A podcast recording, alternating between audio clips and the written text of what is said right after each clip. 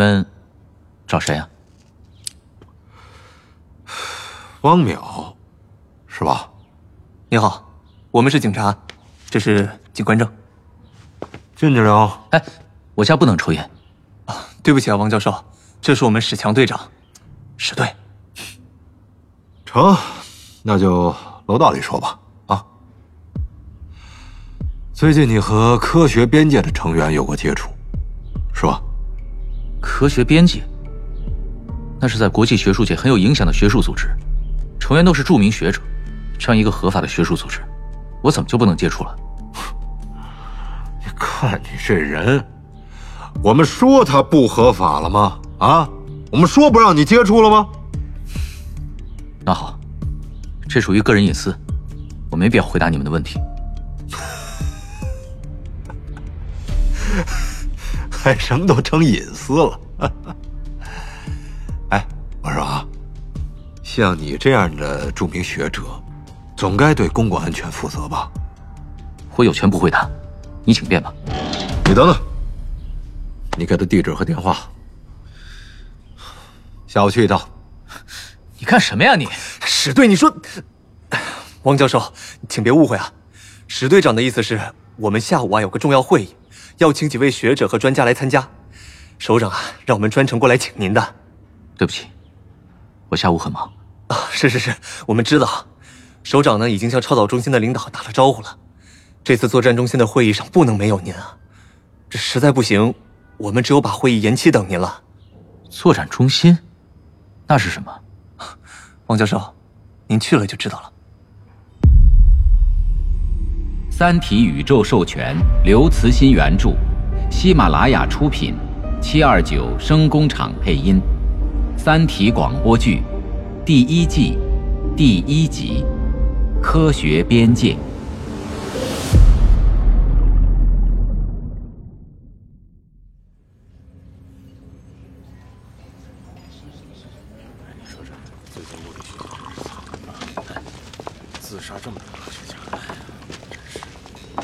王教授，这位是陆军少将常伟思将军，就是他请您来的。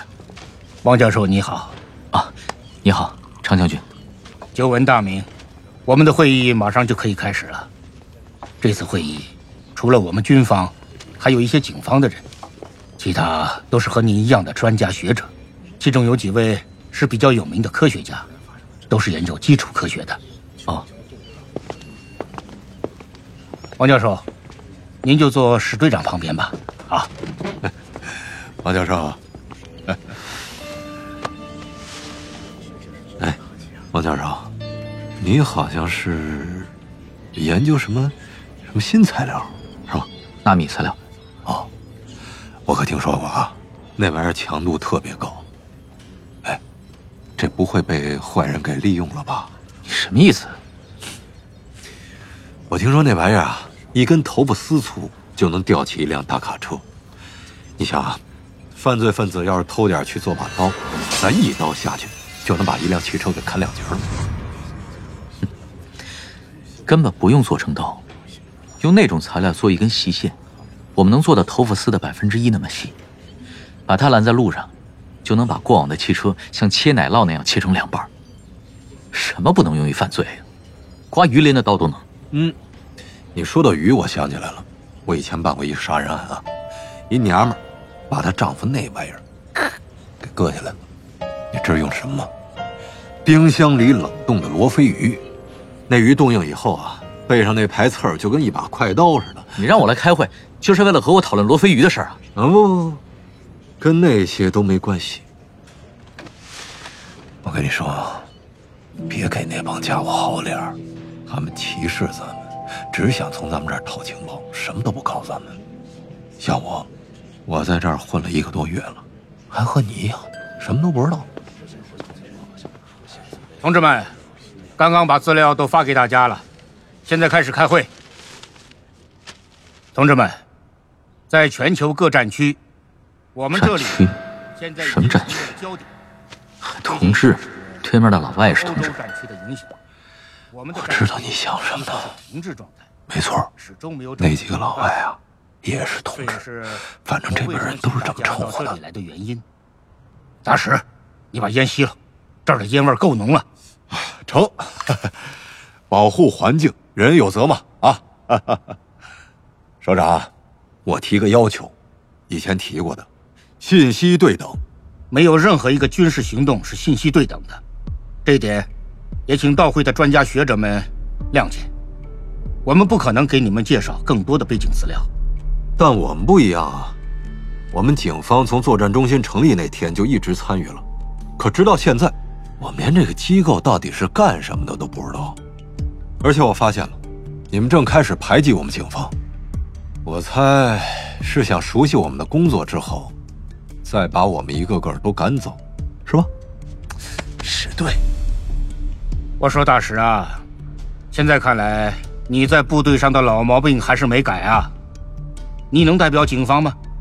你因为自己干的那些出格的事，已经被停职好几个月了。差点就要被清除公安队伍了。我调你来是看中你在城市警务方面的经验，你要珍惜这次机会。哦，那我是戴罪立功了。你们不是说那些都是歪门邪道的经验吗？但对我们来说是有用的。大使，有用就行。现在顾不了那么多了，这是战争时期，什么都顾不了了。我们现在不能用常规思维。To be or not to be。哎那老外说什么呢？没什么。同志们，最近敌人的攻击明显加强了，目标仍是科学界的高层。请你们先看一下文件中的那份名单。杨东，怎么有他？怎么，最后这名字你认识？算认识吧，也不过就是一年前在超导线圈工地上见过一次。不过那一次，也足够印象深刻了。杨东这个名字，对汪淼有着不同的意义。那是一年前，汪淼还是中华二号高能加速器项目纳米构建部分负责人的时候。那天下午，在安装大型超导线圈的工地上，就在那金属巨怪前面，出现了一个年轻女性。纤细的身影，柔和的暖光照着她那柔顺的头发，看上去就像一场狂暴的雷雨后，巨大的金属废墟上开出了一朵娇柔的花。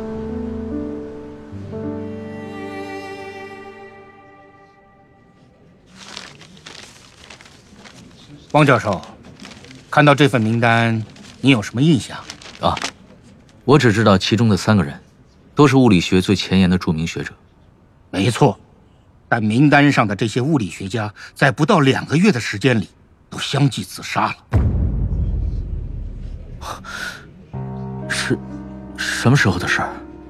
我说了，在不到两个月的时间里。你是指最后一位杨东吧？他是最后一个自杀的，就在前天晚上，服用了过量的安眠药。死得很顺利，没有痛苦。为什么呀？现在能肯定的只有一点：促使他们自杀的原因是相同的，但原因本身在这里很难说清楚，也可能对我们这些非专业人士根本就说不清楚。文件里附加了他们遗书的部分内容，各位会后可以仔细看一看。丁毅博士。你能把杨东的遗书给汪教授看一下吗？他的最简短，也最有概括性。啊，给，谢谢。他是杨东的男朋友。这信是写在书皮上的。一切的一切，都导向这样一个结果：物理学从来就没有存在过。将来也不会存在。我知道自己这样做是不负责任的，但别无选择。物理学不存在。有一些相关的具体信息与三台新的高能加速器的实验结果有关。这三台加速器都是在世界上刚刚建成的，实验结果很专业，我们就不在这里讨论了。我们首先要调查的是科学边界学会。联合国教科文组织将2005年定为世界物理年，这个科学边界学会就是在那一年的各种活动中逐渐诞生的。它是一个松散的国际性学术组织。丁博士，您是理论物理专业的，能进一步介绍一下它的情况吗？啊 其实我与科学边界没有任何直接联系，不过这个组织在学术界很有名。没记错的话，它的宗旨简单说，就是想用科学的方法找出科学的局限性。科学的局限性，对。他们一直想确定科学对自然界的认知在深度和精度上是否存在一条底线，也就是说，底线之下是科学进入不了的。一群科学家为什么突然想成立这么个组织呢？因为从上个世纪下半叶以来，物理学家们发现，物理学古典理论中的简洁有力渐渐消失了。简洁有力，嗯，比方说。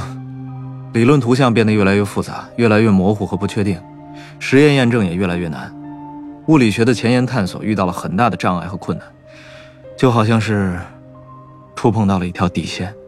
成立科学边界，就是想开辟一条新的思维途径，并且确定一下那个底线到底在不在。嗯，明白了。总之，据我们了解，这些自杀的学者大部分与科学边界有过联系。有些还是他的成员，但我们没有发现像是邪教精神控制或者使用违禁药物这类的犯罪行为。也就是说，即使科学边界对那些学者产生过影响，也是通过合法的学术交流途径。王教授，他们最近与您有过联系，我们想了解一下情况。对，包括联系人的姓名、见面地点和时间，还有谈话内容。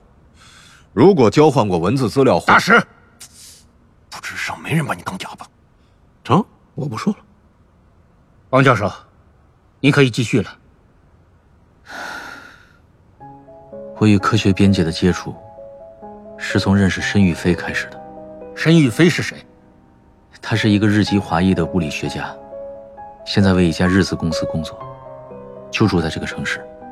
他曾在三菱电机的一家实验室从事纳米材料研究。我们是在。今年年初的一次技术研讨会上认识的。通过他，我又认识了几位物理专业的朋友，都是科学边界的成员，国内国外的都有。你们有过交流吗？有，不过他们谈的都是一些很……怎么说呢？很终极的问题，主要就是丁博士刚刚提到的科学底线的问题。我一开始对这些问题。也没有太大的兴趣，只当是消遣，主要是听他们聊。这些人思想都很深刻，观点也很新颖。我感觉和他们交流，思想开阔了不少，慢慢的就投入了。哦，讨论的话题也就是这些了，都是些天马行空的纯理论，也没有什么特别的。他们也曾邀请我加入科学边界，但是我觉得那样的话。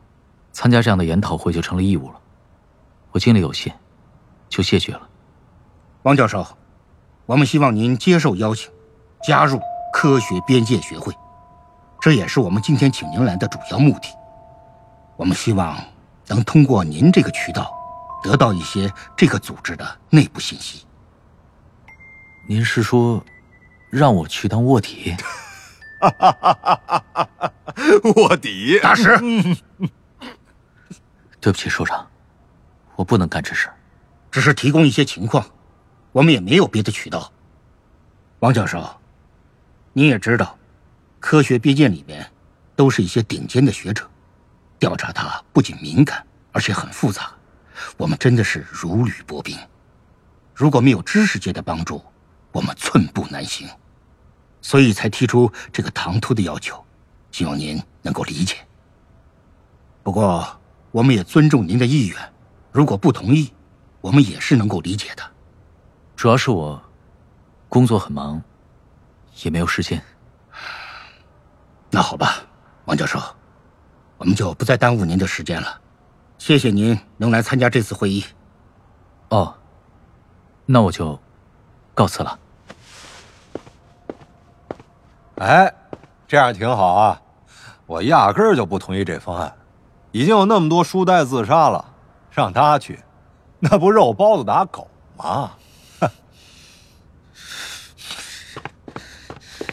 石队长，你这么说话实在不像一名合格的警官。那些学者自杀的原因还没有搞清楚，你不该用这么轻蔑的口气谈论他们。他们为社会做出的贡献，是没有人能替代的。你是说他们比我强？可我总不至于听人家忽悠几句就去寻短见吧？那你是说我会？总得对您的安全负责吧？在那种情况下，我比你要安全的多。你应该知道，一个人的鉴别能力是和他的知识成正比的。那不见得。像您这样，大石，你要再多说一句，也从这里出去。没关系，让他说。我改变主意了，我决定按您的意思。加入科学边界，不错。进去以后啊，机灵点有些事儿顺手就能做了，比如瞄一眼他们的电脑，记个邮件地址啊，或者网址什么的啊。你误会了，我不是去当卧底，只是想证明你的无知和愚蠢。如果您过一阵还活着，那自然也就能证明了。不过恐怕，我当然会一直活下去。嗯，但是实在不想再见到你这号人了。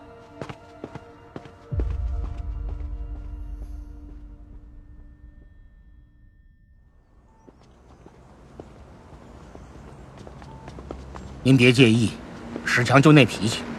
其实他是一名很有经验的刑警和反恐专家。二十多年前，他还是我连里的一名战士呢。嗯，王教授。你一定有很多问题要问。是啊，常将军，刚才您说的那些，与军方有什么关系呢？战争和军方当然有关系，可战争在哪儿呢？现在全球一处热点都没有，应该是历史上最和平的年代了。你很快就会知道了，所有人都会知道。王教授，你的人生中有过重大变故吗？突然完全改变生活的那种，没有。那你的生活是一种偶然。世界有这么多变幻莫测的因素，你的人生却没什么变故。这，大部分的人不都是这样吗？那大部分人的人生都是偶然，可多少代的人都是这么平淡的过来的呀？是，那都是偶然。我得承认，今天我的理解力太差了。照您的说法，那岂不是？是的。整个人类历史也是偶然，从石器时代到今天，都没有什么重大变故，真的很幸运呐。但既然是幸运，总有结束的一天。现在我告诉你，结束了，做好思想准备吧。您这话的意思是？好了。上车吧。好。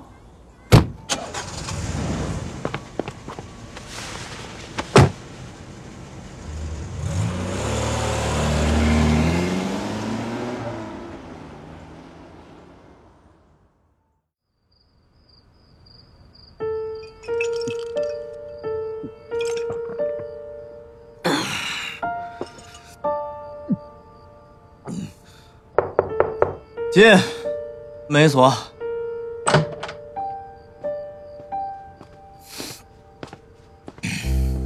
丁博士，打搅了。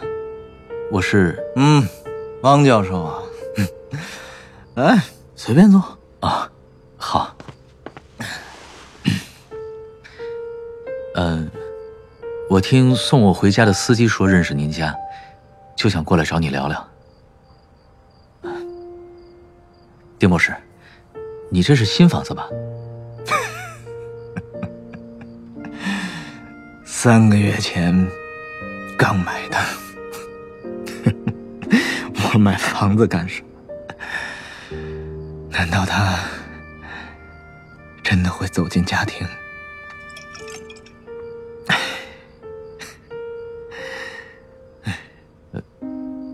您和杨东他，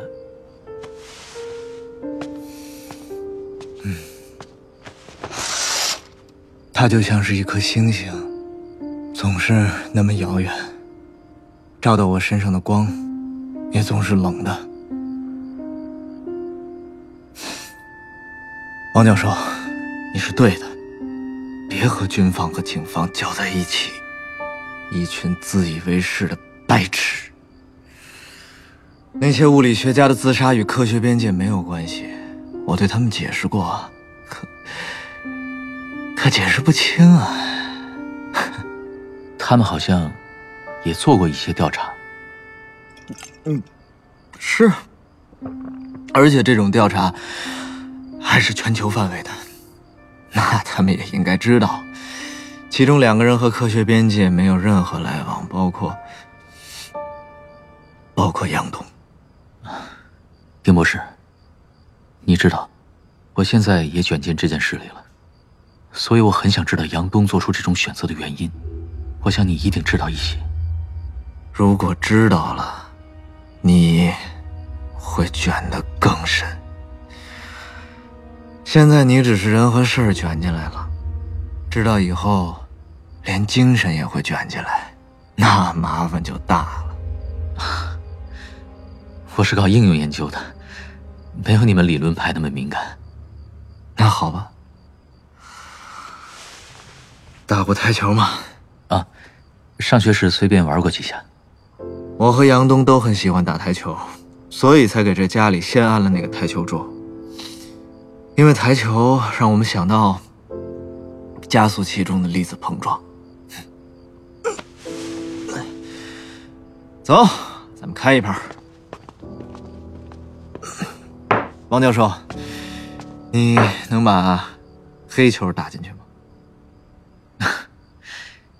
你把黑球就放在洞边，白球又离它那么近，谁都能把。试试。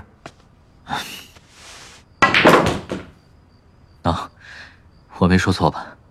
很好。那我们把球桌搬到客厅窗户角那儿，干什么？待会儿你就知道了。哎，搭把手啊！哎，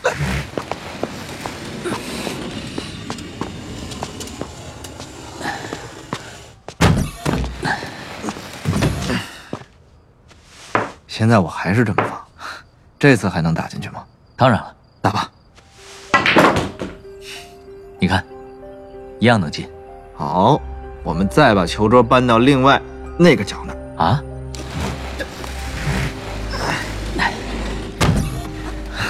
打吧，不是，丁博士，打，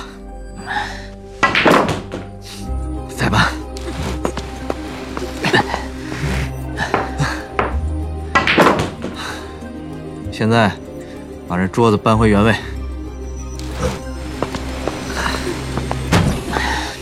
方教授，再打，还搬吗？好了。实验结束，让我们来分析一下结果吧。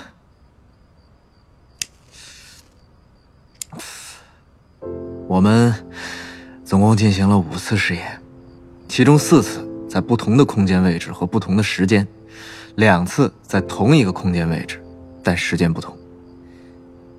您不对结果震惊吗？五次撞击试验的结果居然都一样。怎么会不一样？你到底想表达什么，王淼？你用物理学语言对这个难以置信的结果做个解释。解释？这有什么好解释的？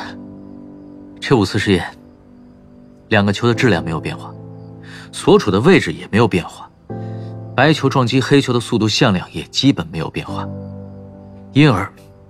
两球之间的动量交换也没有变化，所以五次实验中，黑球当然都被击到洞里了。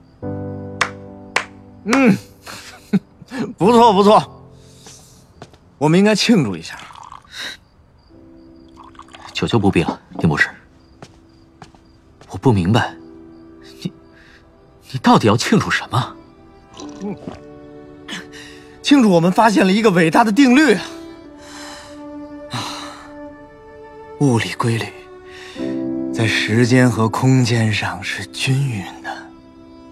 人类历史上的所有物理学理论，从阿基米德原理到弦论，以至人类迄今为止的一切科学发现和思想成果，都是这个伟大定律的副产品。与我们相比，爱因斯坦和霍金才是搞应用的俗人。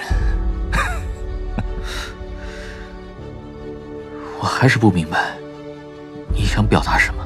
没关系，没关系。你可以想象另一种结果：第一次，白球将黑球撞进洞；第二次，黑球走偏了；第三次，黑球飞上天花板；第四次，黑球像受惊的麻雀在房间里乱飞；最后，钻进了您的衣袋。第五次，黑球以接近光速的速度飞出，把台球桌沿撞出一个缺口，击穿了墙壁，然后飞出地球，飞出太阳系。这时您怎么想？这事真的发生了，是吗？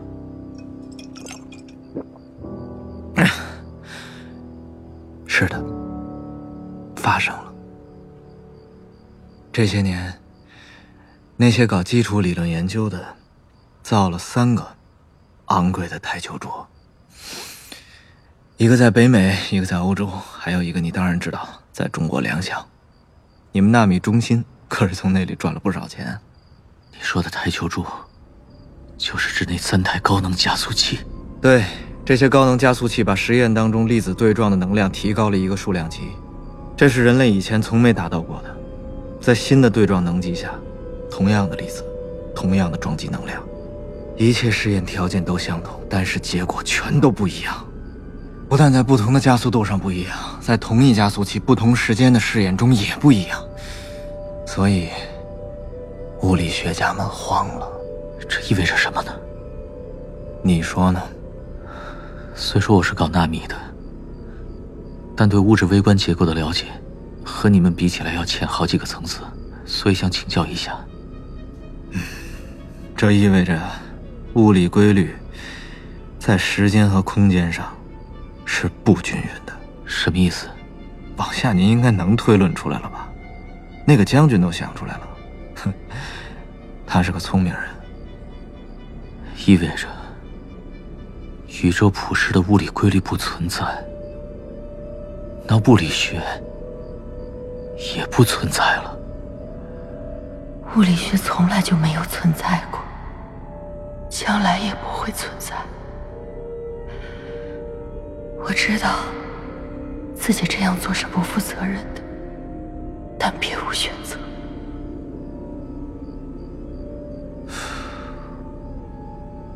你现在明白他遗书的意思了吧？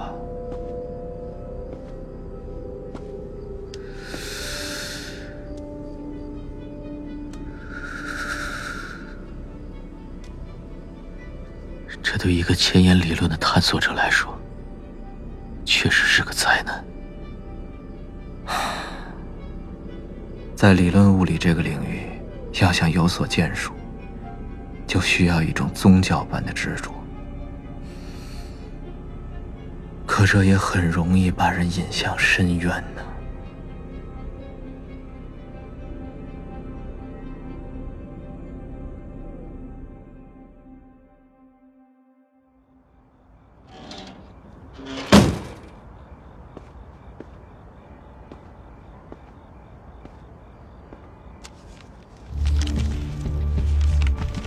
这是杨东母亲的地址，你有空可以去看看。杨东一直和她住在一起，女儿是他生活的全部。现在老太太就一个人了，很可怜。丁毅，你知道的显然比我多，就不能再多透露一点吗？你真的相信物理规律在时空上不均匀？我什么呀